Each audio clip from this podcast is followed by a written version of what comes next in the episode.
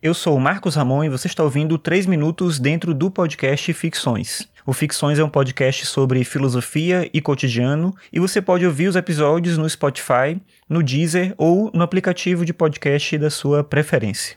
Bem, esses dias eu estava lendo uma matéria no Nexo, que é um site que trabalha principalmente com notícias e textos sobre política, mas também sobre cultura, sobre economia, sobre comportamento. O link do site é nexojornal.com.br. Eu estava lendo uma matéria esses dias que o título dela é Os efeitos psicológicos das eleições, segundo três especialistas. O autor da matéria, que é o Camilo Rocha, entrevistou três pesquisadores, três pessoas da área da psicologia, para tentar entender ou tentar é, dimensionar um pouco desse efeito das eleições do ponto de vista psicológico. Eu não sei como é que você está encarando essas eleições que a gente está passando agora, mas eu mesmo nunca tinha me, me sentido tão atento e tão angustiado com um processo eleitoral como nesse ano agora de 2018. E é curioso porque eu não imaginava que isso fosse acontecer. Até no começo do ano, ou na verdade no finalzinho do ano passado, eu cheguei a escrever um texto falando que o melhor lugar para estar nesse ano era longe da internet, porque eu imaginei que ia ter por conta já das discussões que a gente via, né, das coisas que a gente via acontecendo, um ambiente muito conflituoso em relação aos posicionamentos políticos e tal. Eu acabei não seguindo o meu próprio conselho, continuei na internet e acabei me vendo impactado por isso de uma maneira que eu não imaginava. Ao ponto de eu deixar de fazer coisas que eu queria fazer, por exemplo, no começo do mês agora de outubro, eu comecei a fazer o Inktober, eu falei sobre isso aqui no podcast.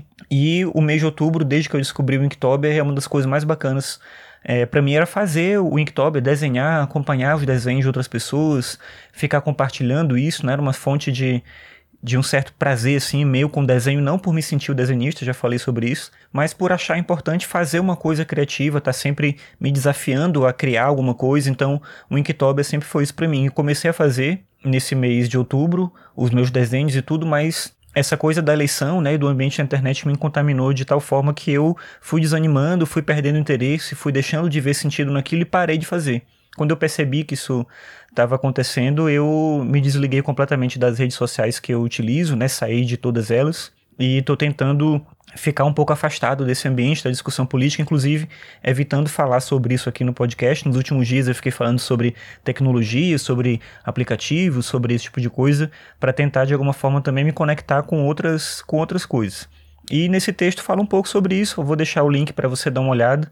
Eu acho que é legal ver essa leitura também porque a gente tende a achar, já comentei sobre isso aqui outras vezes, em outros momentos aqui no podcast a gente tende a acreditar que a gente está sempre do lado do bem e que as outras pessoas que pensam diferente da gente estão do lado do mal.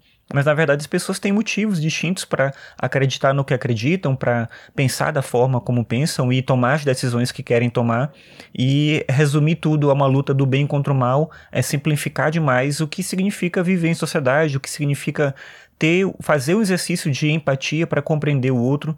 Mas ao mesmo tempo, claro, tem posicionamentos que a gente sente muito de perceber nas outras pessoas e acaba externalizando isso com raiva, externalizando isso com uma certa angústia, e é isso que está acontecendo agora nessas eleições. E aí eu acho que vale a leitura desse texto para pensar um pouco sobre isso e de repente mesmo que não esteja acontecendo isso com você, pode estar acontecendo com alguém que é próximo e é uma forma da gente se proteger também, olhar para nossa saúde mental com mais cuidado, porque a política de alguma forma ela se resolve, as eleições passam e a gente não pode se prejudicar por conta de tudo isso.